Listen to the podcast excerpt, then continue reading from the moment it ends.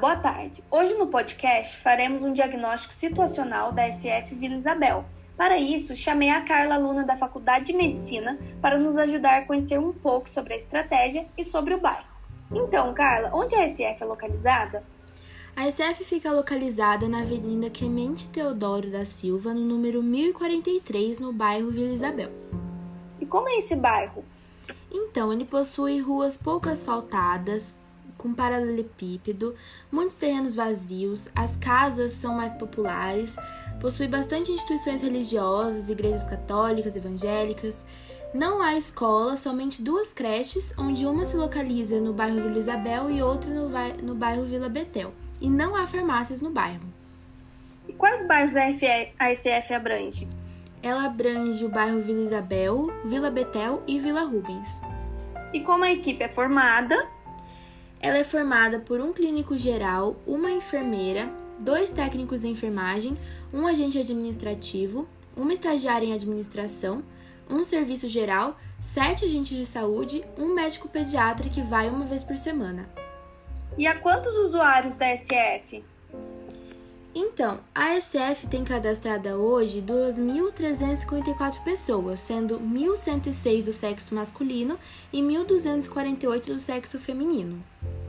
Quais são as idades desses usuários? De 0 a 14 anos, a SF possui cadastradas 435 pessoas. De 15 a 24 anos, 369 pessoas. De 25 a 39 anos, 511 pessoas. De 40 a 54 anos, 484 pessoas. De 55 a 69, 374 pessoas. E de 70 anos a 80 ou mais, 181 pessoas cadastradas. Existem muitos fumantes, usuários de droga e de álcool? Então, nesses questionamentos, muitas pessoas não informam, mas temos cadastrados 270 fumantes, 68 pessoas que fazem o uso de drogas e 144 que fazem o uso de álcool. E qual a quantidade de diabéticos e hipertensos? Existem 304 pessoas com diabetes é, e 736 pessoas hipertensas, porém também muitas pessoas não informam essas, essas informações. Qual é o curso mais elevado que essas pessoas frequentam ou já frequentou?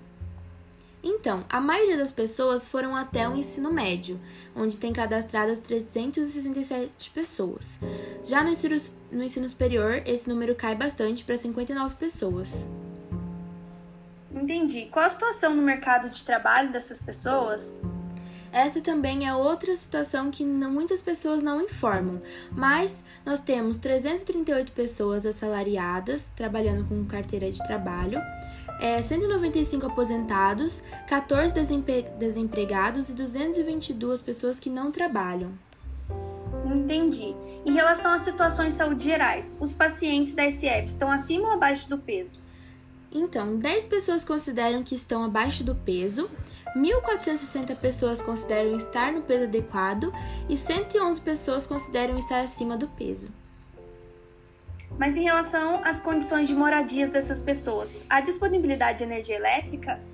Das pessoas que informaram, 1.829 pessoas têm acesso à energia elétrica e 41 pessoas não possuem acesso. E abastecimento de água?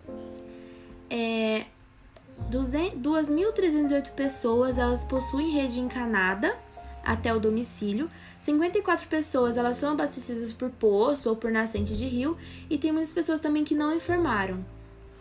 E como é realizado o destino do lixo dessas pessoas? 2.302 pessoas têm o lixo coletado e 405 pessoas não informaram. Entendi. Em relação às atividades que a SF oferece, quais são? Então, hoje as atividades estão canceladas por conta da pandemia, mas antes disso acontecer, existiam grupos de para ajudar pessoas a pararem de fumar. Existiam grupos de atividades físicas feitos por um voluntário, um educador físico voluntário. É, em relação aos idosos, haviam é, atividades de alongamento e caminhada. Um grupo de crianças que ensinavam karatê. E também tinha um grupo de emagrecimento com a nutricionista Geisa. E tinham também o um projeto de começar um grupo de alfabetização das crianças, mas com a pandemia isso não foi possível. Entendi, Carla. Muito obrigada pelas informações. Por nada.